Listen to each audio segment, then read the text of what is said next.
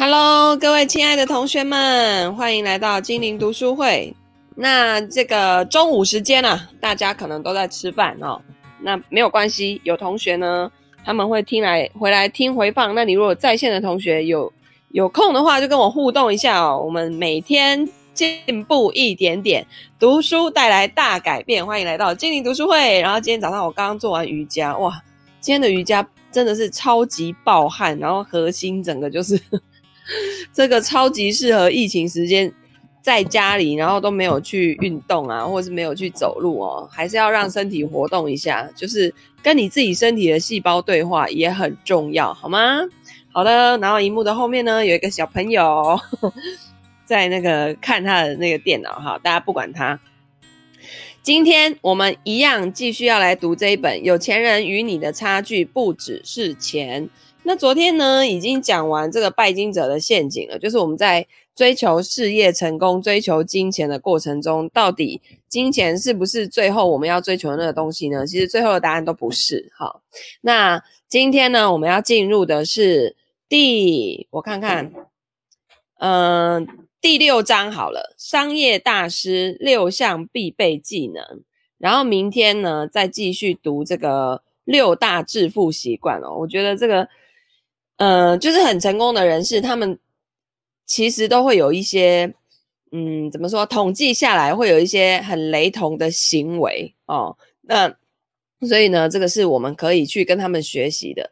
好，所以今天我们进入这个六大必备技能。OK，那亿万富豪绝对不是完美的人，他们也跟我们一样有种种弱点跟缺陷，他们只是拥有一套合用的技能。正确的习惯跟心态，然后在这个事业上可以获得极致的成功。以帕里帕里索托托索索托为例，这种国外的名字翻译真的是好。他总是苦于无法持之以恒的节食减重，请别误会哦，他并没有过度的肥胖，只是呢。难以减到自己想要的这个体重。他开玩笑的说：“赚很多钱并不困难，困难的是发财，而不是困难的是发财而不发福。就是发财的过程中不要发福。”哈，那中国的迪士尼蔡东青他说：“百万富翁能不能赢得下一阶段的成功，很大的关键在于他们的心态、知识、人格跟各项技能。”所以呢，如果想要事业有更好的表现，一定要发展以下六大商业大师通用的技能。首先，第一项就是逻辑思考的能力。经商的人很显然需要尝试，尤其不可以缺少逻辑思考能力。你绝对需要逻辑思维，大脑是你最珍贵的资产，越可以善用大脑，就越能大有斩获。当我询问富豪有什么过人之处的时候，他们几乎异口同声地说。是尝试，或者是逻辑思维，或者是两者兼而有之。加利茨基指出，成功商人有四大特质，第一项就是逻辑思维，其他三项是怀抱梦想、勇于冒险，还有勤勉不懈。当然，思考越敏捷越管用。他年轻的时候呢，得益于西洋棋，因而发展出熟练又敏捷的逻辑思考能力。斯图尔则表示：“我认为尝试是一大要素，但是这跟正规教育无关。尝试是课堂上没有办法教的，你必须自己去去发展尝试。经商必须处理数字，因此最好具备不错的计算能力。”那波兰所呃，波兰首富索罗指出，拥有科学头脑绝对有帮助，在许多的领域，计算能力都是最基本跟最通用的技能之一。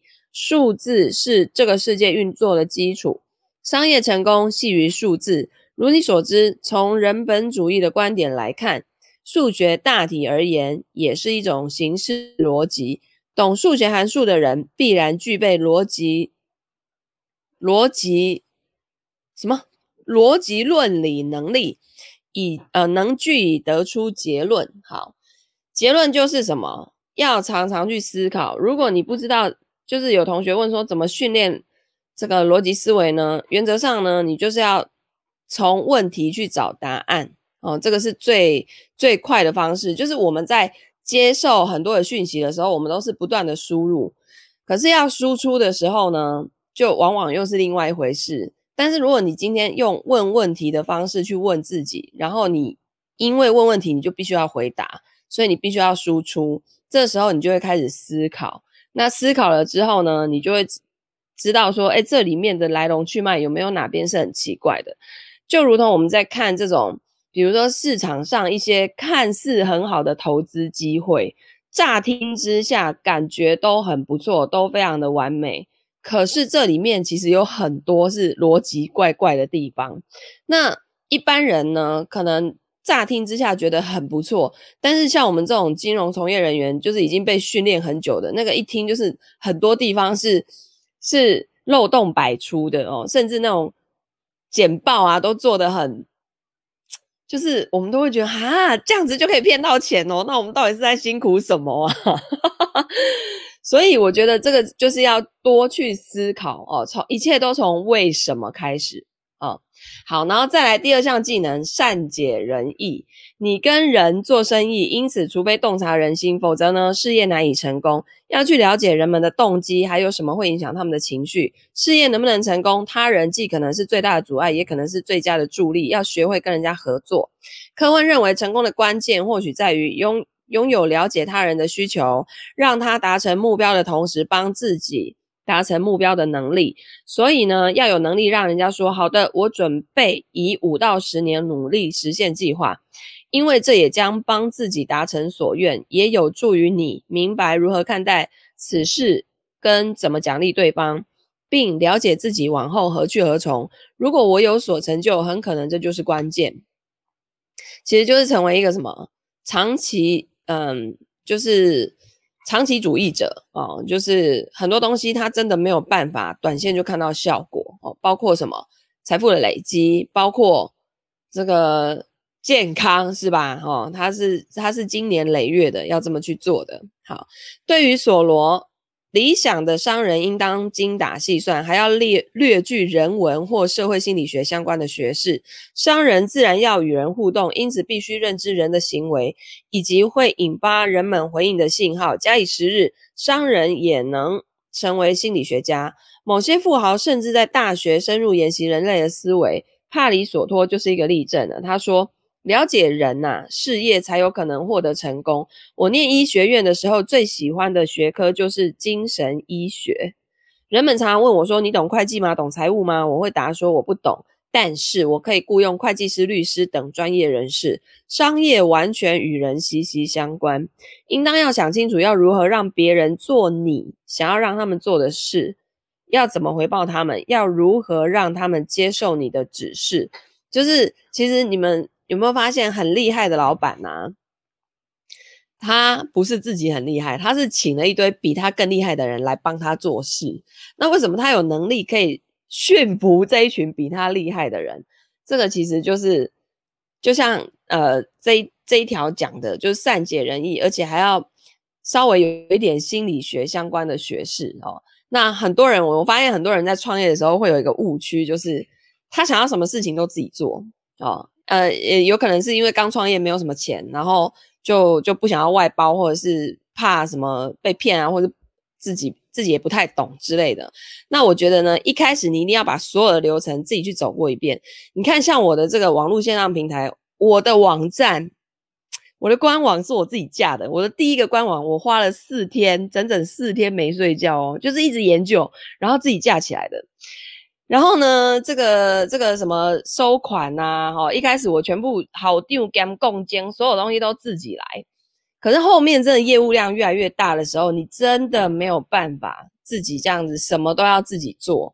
然后你最好还这么厉害，你还会教财务规划，还会教股票，还会技术分析，还会价值投资，还会财报分析，还会什么？你想后加搞啦，好不好？就是 其实术业有专攻，金融业金融领域这么大，你怎么可能说你样样都精通呢？还是不可能诶。所以我最后走的方向就是，我是一个主持人的路线，然后我找很多很厉害，我觉得职优不错的老师来到我的平台分享，然后我就是去把这样的观念推广出去就对了，齁。所以后来呢，我这些，然后包括什么 FB 下广告啊，你要怎么盯这些数据啊，然后怎么确定你这些广告有没有赔钱呐、然后有没有就是那些获利的数字怎么算呢、你全部 run 过一遍之后呢，你就可以开始去找自己信任的来的，然后合作伙伴，那跟我合作的老师或者是其他的团队啊，实际上他们都跟我合作的时间非常的长，因为呢，就是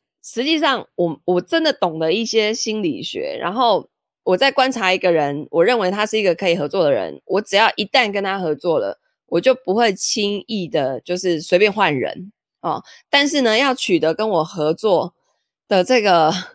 要被我这个怎么说呢？要被我观察的时间有蛮长一段时间的哦，所以，所以其实，呃，我觉得到最后就是你要跟你自己喜欢的、自己合得来的、自己开心的人事物，你你生活所有周遭的人事物全部都是喜欢的，你每天都可以跟他们在一起的，这种生活才会开心，好吗？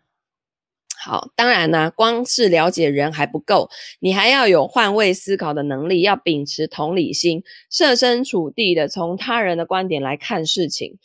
呃，据加利茨基的事业伙伴弗拉基米尔，好，很长，指出加利茨基能够站在他人的立场，将心比心的去感受、观察，并且了解对方，所以善用他人的能量，并且给予他们正确的指引。他用别人的眼睛在看世界。哎，爸比，那汤有没有关掉？哦，好，我正在煲汤。好的，然后呢，斯图尔从商之前擅长玩牌，从而学会了如何解读人心。嗯，其实我觉得，像我今天下午啊，我就要跟我的雅雅老师又上一堂课，叫做人际关系的什么与内圈，还是什么内圈，反正就是在我我是核心嘛，然后我我当圆心，然后我。往外画三大圈的那个同心圆，我到底要把哪一些人摆在距离我最近的，哪一些是稍微有点遥远的哦？这个其实很妙的是，我们都还会去扫描那个人的能量是不是 OK，是不是可以合作，是不是可以把它纳入核心的。所以其实这也算是某种程度的解读人心。然后我会从很多人的做事情的这种细节，包括我的团队，包括我的合作对象。我都会去观察他们，在遇到这些事情的时候，他们的反应是什么？然后他们平常有没有自己很积极主动的在在做自己的事业？因为我都告诉他们，不要把你们自己当成员工，你们就是要把自己当成合伙人的角色。嘿，对，很有趣，对不对？反正身体扫描这种东西呢，就是反正我觉得你们有机会的话也，也都可以去学一学哈。好，那他过去呢，常常跟人玩，说他赌钱。哦，他说我赢了不少钱，但不是因为我很会算牌，只要投入的时间够久，就会了解赌客的行为。那说到这个，我就是前几天不是讲那个连续剧《平凡的荣耀》吗？然后里面那个男主角，天呐，反正呢，他也是就是有一次公司聚会，然后就大家都在跟老板玩那个，好像有点类似德州扑克那种东西，然后他就不会玩，可是因为他以前是。他从小到大都是学围棋的，所以他很善于观察对手的一些动作啊、小动作啊，然后就是观察那些嗯、有没有什么样的规规律哈。然后后来他就抓到那个每他们那个大老板每次呢在在唬烂别人的时候，他会习惯性的摸下巴，所以呢他后来就是嗯上了牌桌，然后把所有的主管全部。通通打挂了之后，最后就是他跟那个最大的老板在对决，结果那老板又用同样的伎俩，就是唬烂他嘛，想要让他知难而退这样子。结果他就直接就是直接说，反正你们自己去看哦，我就不剧透了。总之他最后还是赢了老板，然后就是啊，真的就是。看穿他的人心，哈，他说只要投入的时间够久，你就会了解赌客的行为，哈。有个关于狗跟主人玩牌的笑话，狗拿到五张牌之后会丢出三张牌，并且要求另外发三张。看到他坐着跟四主玩牌，旁观的人都难以置信。有一个观客看了两三回之后，跟四主说：“这是我见过最聪明的狗。”四主招他到身旁。然后偷偷的跟他说，他其实没有那么聪明，只要拿到一手好好牌，他就会摇尾巴，就马上就被识破。所以其实玩那种东西，就是要让人家看不出来你心里到底在想什么，反正就很有趣。好，大多数人呢，几乎是所有人，每当拿到一手好牌或是稳赢的时候，或是虚张声势的时候，也会有类似摇狗摇尾巴那样的动作。只要观察得够久，当然这个需要长时间的观察，你就会发现赌客会做特定的事情。他们可能会玩弄眼前的赌资，或者是拿起点燃的烟，或者是直视你的眼睛，或者是呢开始聒噪不休，或者是变得很沉默。这个就是行为研究。好，只要研究的够久，你就会明白，当赌客稳赢或者是虚张声势的时候，都会做特定的事情。当然，我说的是那些寻常的赌客，专业的赌徒都会怎样？戴眼镜、戴帽子，而且不动声色，你没有办法看穿他们，都他们都不露痕迹的。那毫无疑问，要了解人。才能跟人应对。当然，我不可能总是看对人，多半，但是多半能够进入状况，我能够了解正在发生的事情。我凭直觉可以知道对方有没有说真话。诶，这个这个我也是蛮有这方面的天赋的。诶，就是我在我我大概跟一个人讲话大概十分钟，我就知道这个人能不能够去深交，能不能能能不能够去合作。我觉得那是一种。能量气场的感应，然后包括他说话的那些所有的一切，这个真的很难解释哈，这个很重要。那读懂人心是很重要的事情。我不跟不喜欢或是不信任的人做生意，没错。我绝对不会跟他们联手投资，没错。而且我不会勉强自己做自己不喜欢的事。算在西塔疗愈吗？哎，算算，它是西塔疗愈里领域的其中一个。对，其其中一个算算技能吗？也不算吧，反正我觉得对自己会很有帮助哈。第三项技能叫做人脉，做生意就要跟人家建立关系。我访谈的富豪们一再强调，建立人脉是商人成功的基本技能。简恩指出，对我来说，一切归功于人。如果我跟国际商业机器 IBM 公司做生意，商谈的对象绝对不是公司，而是人。一位代表这家公司的人，多数企业家搞错了，因为他们认为是跟 IBM 公司做生意，他们不明白公司就只是一个空洞的实体。你真正需要了解并且与之建立互信的是撑起公司的人。建立信任有时候需要长久的时间，有时则不然，但是没有捷径。我只见过约会配对服务公司，叫做火种。的创办人尚恩拉德三四次，但是我们建立了令人惊奇的信任关系。有些人就这样子，你第一次见到他，整个就是，对，就是他就是可以 match 的，可以信任的。哦，那有些人他需要多观察几次这样子。然后呢，我最喜欢我的团队里面有各种不一样的人，像我们的，像像我是属于那种快很准，然后就是。只看结果，过程不重要。不要在那边给我啰里吧嗦的，就是去执行去做就对了。中间有问题再回来讨论，再回来调整，少在那边给我扭扭捏捏，在那边踌躇不前。然后呢，但是我们有有有些这个团队的伙伴呢，他们是不是扭扭捏捏，是思考的比会比我周虑，所以他们常常会就是问我说：“哎，莉迪亚，那如果怎样怎样怎样怎样？”就是他们会提他们的意见，然后我就想，哎，对吼，哎，这个我没有想到，哎吼，就是其实会有那种互补的。然后包括像我的那个呃行销伙伴是小吴医师嘛，他他医师医师就都学霸，有没有？脑筋顶尖的聪明。然后可是呢，这个小吴医师他就是属于那种讲话比较慢呐。你们如果听过他的研讨会，啊，他他礼拜四又要办一场研讨会，讲关于那个瘦身的。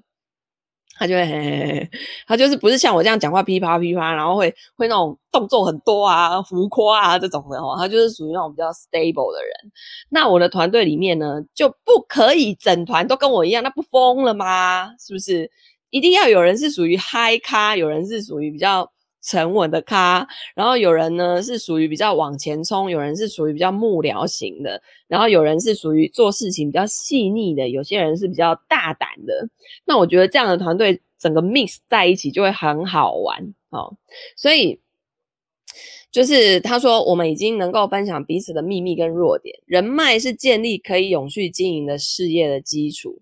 好，澳洲速食业大亨科温是公认的人脉王，他建立人脉的技能让人叹为观止，他的友善更是让人家津津乐道。对于商界人脉的重要性，他表示：对我来说，人脉跟商业休戚相关，商业的一切都是关于人跟人际关系。比如要如何让人家相互合作，彼此协力而不相互对抗。所以对于我，人外关系、人际关系格外重要哈。那我觉得这个东西就是放诸四海皆准的哈。那如何学习人际关系技能呢？学习哈，我们必须要从人生早期就开始学习培养人际关系技能。一旦学会了这些技能，在事业生涯各阶段都受用无穷。那欧兹耶金从高中就开始发展这方面的技能。当年他住校舍，也充分利用篮球啊、排球啊、戏剧社等各种课外活动，建立学习建立人际关系。这个呢，使他后来念大学的时候当上学生会会长。但他学到最重要的事情是。呃，他说我就读这个哈佛大学商学院的时候，要学什么会计、行销、金融管理、投资管理、借贷管理。我觉得这些课业相对的容易，但最让我感到棘手的叫做组织行为学。但在从商之后呢，我发现组织行为学是最重要的课程，因为那个是很难以传授的技能，真的，那个真的，那个不是说你你讲，然后那个你还真的要自己要去。历练去经历去看过去，就是阅人无数这样子才有办法哦。好，在管理阶层升迁的过程当中，人们会学到更多技术层面的事情，但是请相信我，他们的人际关系技能并不会有太大的改变。好，与对的人为伍啊，这很重要。欧兹也经强调，我在学的时候，父亲总是说：“我知道你成绩很好，但是你一定要结交好的朋友。在商界，你结交的朋友也至关重要，绝对不要跟某些人扯上关系。呃，你的未来呢，会受身边的人影响，必须慎重选择朋友。嗯、呃，对，因为曾经有说过嘛，你你身边的五个人加起来的收入除以五，那大概也就是你的收入。所以你自己呢，这个朋友圈要升级啊，哦，每年都要去升级，然后要，嗯，你在。像我们，我我在向下教这些学员的同时，我要向上跟更厉害的老师，我也需要被人家碾压，你知道吗？否则久了人会膨胀，你知道吗？就会觉得哦哦，我教好多学生哦，然后我我帮他们服务好很多事情，然后大家都很感谢我，然后自己就忘了自己是谁。不好意思，人外人有人，天外有天，比你厉害的人，全世界、全球、整个地球七十几亿人，怎么可能你就这么厉害？是不是？你要在网上的去被碾压，然后去跟人家学习，你才会不停的提升，好不好？好，良好的人际关系，好。这个他说重要的呢，不是人脉有多广哦，而是人际关系有多深厚。你必须投注时间，努力维系人际关系。桑格维的人脉不算广大，但是他指出，凡有来往的人，我都会深度经营彼此的关系。很明确的是，应当注重品质，而不是数量。我会费尽心思的帮他们，而他们也会竭尽全力的帮我。如果人脉很庞大，这是办不到的。人生苦短，不要跟人家斗争，要好好经营，而且滋长你既有的人际关系。其实我后来为什么会离开，就是办公室那种环境啊、哦？我真的常太常看到上面那种斗争，然后我就觉得天哪！我以后如果变成主管，我是不是每天也要过这种生活啊？我才不要把我人生的时间浪费在这上面嘞！天哪，我真的是不擅长办公室政治，我、哦、真的没办法吼。然后，而且你你反正这个社会就是这样子，你后来会发现说，真正坐在上位的人，他未必是能力最强的人，可是他是很会很会这种这种人际关系呀，吼，就是 蛮有手腕的人哦。但我又觉得我做不到那样，因为我就是有话直说的人。而且我是喜欢你就很明显，不喜欢你更明显的那一种人，所以真的很不适合上班，有没有？哈，就是还是自己滚出去创业，好不好？哦，自己去跟自己喜欢的人合作。好，简恩呢，从东方哲学学习到怎么去建立良好的人际关系，能接受他人影响，才可以建立真正的关系。因为接纳影响，跟他人在情感层次上的互动，会让人家分泌催产素。这也是彼此真正契合的迹象。当人们有了感性联系，而非只有理性联系的时候，才会真正的，呃，真正的契合才会发生。彼此亲近、契合，就会创造什么互信，然后双方就能深度对话。当彼此互信了，生意就可以做成。因此呢，虽然所有的商业书籍都会告诉你，不要让别人看到你正在冒汗，不要展露情绪，但我体认到，人必须要坦诚，要展现真实的自己。我可以从容的谈论自己的人生。我发现，因为我能跟人建立实质且深刻的关系，就有越来越多的人跟我生意往来。对，我曾经去，反正去去一个地方演讲，然后讲完之后呢，他们就是笑到一个东倒西歪，然后就是说：“老师，你为什么完全没有偶包？”我说：“啊，因为我就不是走网红路线呢、就这就只是现在的时代，透过网络这个工具，透过 Internet，然后电脑，你就出现在这荧幕里面的这样的形式去去传达你想要传达给这个世界的东西。”但是并不代表你这样做就一定是网红还是什么，我觉得这个这个就我就是没有要走那个路线，就是？我就是我就是一般的路边在路上走的阿姨、妈妈、小姐，只是我会一些金融领域稍稍专业的东西，然后可以协助到大家，就这样而已哦。所以没有所谓的偶包，好吗？哈，而且我我教的东西就是我自己有在做的啊，没在做的我也教不出来哦，就这样子。好，将人际关系建立在互信上面。简恩对此再三强调，对我来说，做生意最重要的方式就就是透过互信成交生意。这个意意味什么？必须了解对方，与人建立互信需要时间。我很乐意花时间了解做生意的对象。对啊，这跟金融业一样嘛，你要跟谁往来都要去滴滴他啊，就是那个 due diligence，就是。金融业嘛，就征信很重要。你你这个交易对手到底是什么咖？你要了解他的他的底细嘛。所以这对我们来说都是很普通的、很正常的事情。哈，接下来我要告诉你成功的秘诀：人跟人是跟人做生意。比如说我跟你做生意，而不是我的公司跟你的公司做生意。据我了解，如果你违背自己对于信任的直觉，生意就难以长久。如果我喜欢或是不信任对方，迟早。哦，如果我不喜欢或是不信任对方，迟早我会找出跟对方结束生意往来的理由。对啊，只要信任对方，就算是有一些小问题，你也会说我信任你，但是有一些小问题，你可以帮我解决吗？对方自然就会去解决，他们会因为你的信任而想尽办法的做到。好，第四项技能，沟通能力。沟通技巧建立在人际关系之上，能够使你在事业方面的种种努力更有成效。沟通跟说故事的能力，在公关、行销跟销售上都不可或缺。我觉得这个就是，即便你就只是一个家庭主妇好了，你的沟通能力依然很重要。你要不要管小孩啊？你要不要把？你要不要面对公婆啊？你要不要面对自己的爸妈啊？自己的先生？你没有沟通能力，你没有办法传递你的想法的话，那就是什么？闷在心里，然后自己怎样，不就干戏，然后就郁闷，然后最后就生病，很多这种的，好不好？就是要学习沟通能力哦。你要怎么样把你的想法，让你的小朋友，让你的这个孩子去买单，对不对？这很重要哈。卓越的沟通技能对于事业每个阶段都有助益。史托达伦可能是我写书期间访谈过最擅长沟通的人。我曾经问他，如果一无所有，必须要从零开始，会怎么做？他说：“我会去找那个挪威历来最杰出的饭店经理，说服他跟我一起创设公司。只要你善用语言，这真的是轻而易举的事情。”史托达伦的故事行销能力极为优秀，当然，多数白手起家的亿万富豪都具备这样特这项特质。史托达伦的盗贼饭店在故事行销上堪称完美示范。当我们推出盗贼饭店的时候，大家都说，光这个名称就会让人家联想。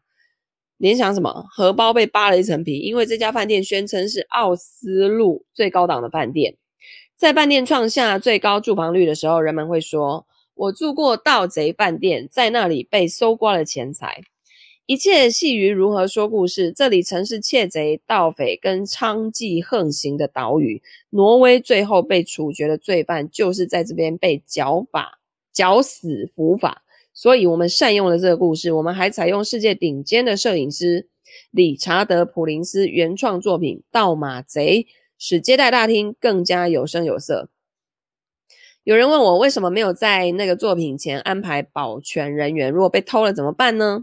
请想象一下，盗马贼在奥斯陆盗贼饭店被偷走，这将登上美国有线电视新闻网《华尔街日报》，大家都会谈论它。这是最完美的行销。唯一会哭丧着脸、哭丧着脸的是保险公司。当我们坐在饭店、餐厅谈话的时候，我问史托塔、史托达伦，墙上那一幅有趣的画作值多少钱？他说这幅画值两百万美元，因为它是安迪沃荷的原作。保全人员呢？没有。最知名的旅游杂志《旅行家》曾经把这家饭店列入全球五十顶尖新旅馆名单，也被《华尔街日报》跟《卫报》报道过。因为饭店开张之前就开始发动故事行销，我们请来了彼得·布雷克爵士，我们谈了一本书，是关于所有出身不好但最终获致成功者的故事。然后我们宣布饭店开张了，这个是数百年来最盛大的事件。昔日的盗盗贼岛屿，如今发展出了奥斯陆唯一的新五星级饭店，这使得所有的明星都想要来住这里。我们在开幕前就创造了奇迹，这就是故事行销的能力。实际上，饭店开在那样的岛屿，然后上面又以前又有什么，都是盗贼，都是什么盗匪，还有娼妓哦，最后还有什么？呃，罪犯在那边被处死了，大家都会觉得那个地方能量应该有点低吧？可是他却把这个就直接拿来当做行销的梗哦。那你可能会问呢？假如是天生就不擅长交际的人吗？能学会有效沟通吗？实际上我，我就是最讨厌交际的人的人。以前我在当业务员的时候啊，我如果去到陌生的环境，然后要互相换名片，不认识还要硬聊。那个真的是我觉得超级痛苦，我就真的很羡慕有些人可以满场飞耶，然后每一个人都好像认识很久那种，我真的是没办法哦。所以这样的人到底有没有办法学会有效沟通呢？我访谈的某些生性内向的亿万富豪，无论如何，他们在事业生涯当中都会设法磨练沟通技能。具有科技背景的金范珠在三星公司任职了。任职的时候呢，做了许多的专案，也在各大学附近做过街头行销。我认为，他说，我认为，经由这些事情，我克服了很多沟通上的问题。好，第五项技能叫做销售，没有销售就不会有生意。如果想要事业有成，就要成为优秀的推销员。本书中受访的富豪们都是卓越的销售人才。科恩认为，销售是他扬名立万的一项重大决定性技能。他在童年的时候就开始学着卖东西。我记得小时候卖过个人化的耶诞卡片，上面会写这个寄送者的名字。当他上大学的时候呢，销售技能已经堪称完美了。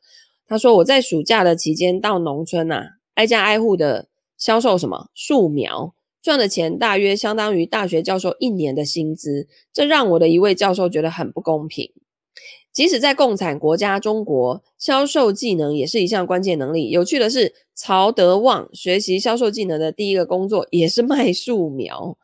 威尔逊呢，是从他父企业家精神的祖母学到销售技巧的。他说他：“他呃，我的祖母跟我说，销售员跟人家约时间的时候，永远要问两次。如果只问一次，对方会说不行，我很忙。但是如果你再问一次，就没有人会再借此推脱。祖母的经验。”谈让他在童年就获益良多。他说家里面手头紧，如果需要钱呢，就要出去工作。我非常的有创意，会自己做这个马戏表演，或是摆个简单卖柠檬汽水的摊位，或是向社区里面的小孩销售各式各样的东西。我记得卖过童子军的活动门票、游泳俱乐部的杂物跟肥皂架等等。我的销售成绩总是名列前茅。对于自己的销售天赋呢，威尔逊表示。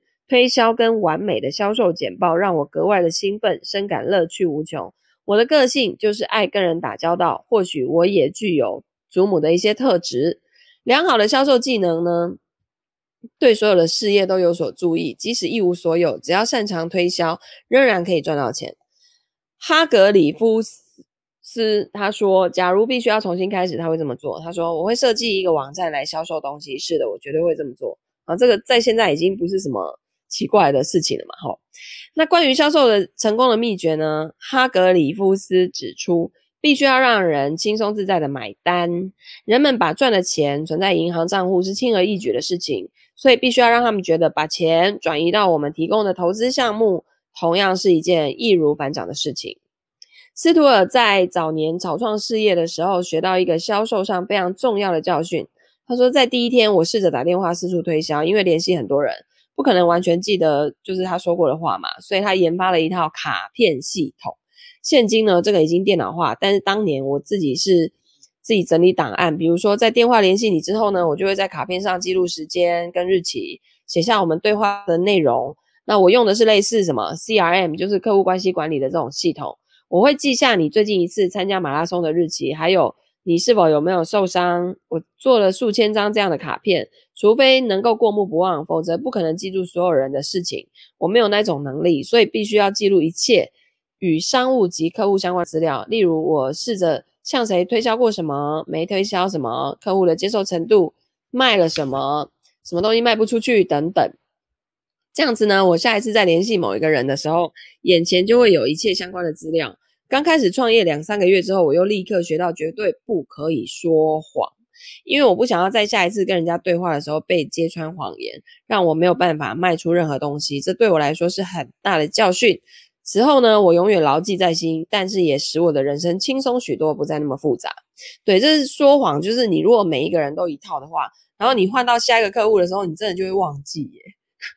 所以说辞统一，那是最好解决的方式。现在这样看这本书真的很厚，是啊，超厚的。我看一下它有几页，所以我没办法每一章都念，我就念我有兴趣的。好，就是它总共有三百五十一页。嗯，好的。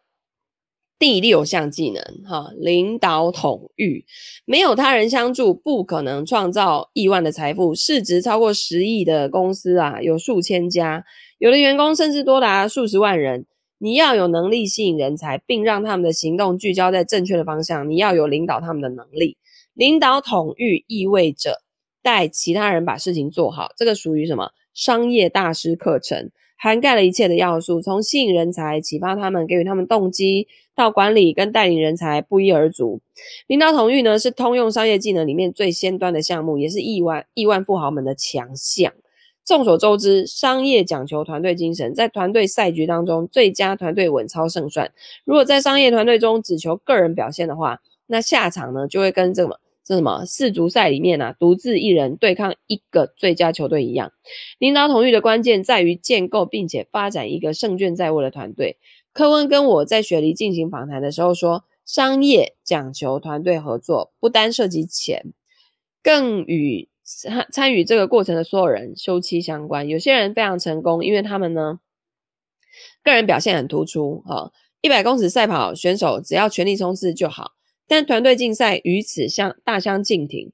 如果教练只是跑向那一边，你却跑另外一边，那就会被踢出团队。在竞赛场上不可能长此以往哦。所以我也曾经看过很多的例子，就是超级业务员一旦升上来当主管之后，通通常都做不好，因为他们就是比较是个人表现会很厉害的那一种。那他要让别人跟他一样厉害，这又要另外练习，你知道吗？就是他自己会觉得，这就这么简单的事情，这业绩这么这么简单就拿下来，你怎么会拿不下来呢？哦、啊，归去拎走马改来啊！最后的结局就是什么？你养了一堆能力很弱的属下，然后你自己做到死，那这是没有意义的嘛？哦，你要帮助别人成功，你自己就成功啦，对不对？好，所以呢，柯温曾经在肯德基加盟培训期间烫伤手指。幸运的是，他因而在事业初期就了解自己的团队需要人才。对，就有些主管呢、啊，就会抱怨自己的下属啊，能力不足啊，哦，就这么简单。我以前当业务员的时候，怎样怎样又怎样，都拿那古时候的环境来跟现在比。那不然你现在来做啊，你业绩先交出来给我看看呐、啊，整天又出一张嘴。你要叫人家交业绩的同时，你自己要不要先交出来看一下啊？哦，来比方姐，我以前都是这样呛主管，所以就不得人疼，所以就只好自己做好业绩，不要被人家定这样子。但是等到自己当主管之后，发现 真的就是我刚刚讲的那样子，所以真的也是经过一番的学习，好吗？哦，就是你真的没有办法用你的逻辑去套用在所有人身上啦，那每个人都不一样，对不对？哦。当时呢，在学习炸鸡，我们必须把鸡腿放进滚烫的油锅，让呃鸡皮酥脆。不管怎么样，我手里一块鸡肉突然间掉进热油当中，溅出来的油导致我的手呢被烫伤。然后这一刻，我恍然大悟了，我了解到，如果成功取决于烹调能力，我注定失败，因为我在料理方面无法得心应手，当不了营呃营运经理。因此，我想我必须雇佣。精通此道的人，让他来营运。所以呢，我找了一位曾经在加拿大西部萨斯喀彻温省特许经营集团任职的人。他说：“我跟他说，你来帮我，我我来让你当这个营运经理。他接受了，然后我的工作就是变成如何建立事业。我四十六年来未曾亲自营运旗下的店，我没有这方面的才能，我就是做不了。所以不要单打独斗，你一个人不可能是通才，你就做你专长，而且轻而易举，不费吹灰之力就可以做得很好的事情。其他事情你懂，但是你就外包吧，好不好？你比如说，就是很多人就很奇怪哦，他他要喝牛奶啊，偏要自己养一头牛啊，楼下 Seven Eleven 就卖好几家厂牌的给你选，你为什么不直接去买啊？偏要自己养一头牛，有没有？就你。嗯，就像有有些人是什么，手边没有资源，那就他就邀请朋友，每人带一道菜来他家，一人一菜，有没有？哇，那随便来个几十，就就是十几个、二十几个，就好几道菜可以摆整桌了。就是资源没有一定都要自己生出来，这个宇宙里面这么多资源供你去拿，你就只要。学习什么样的能力，领导统御能力，把它汇集起来就好啦。你干嘛要什么都要自己做啊？对不对？然后花那么多钱，花那么多时间，又不一定会成功。哦，人家有的已经做了很成功了，你就把它拿来用嘛。哈，借力使力不费力，微笑点头数金币，这是我的座右铭，好吗？好，所以呢，你看，像我下 FB 广告就会觉得，我知道怎么下，我也知道怎么看，可是我就觉得很讨厌、很痛苦，很像在盯股票，然后我就交给小吴医师，我的小吴医师会帮我看的好好的，对不对？是不是？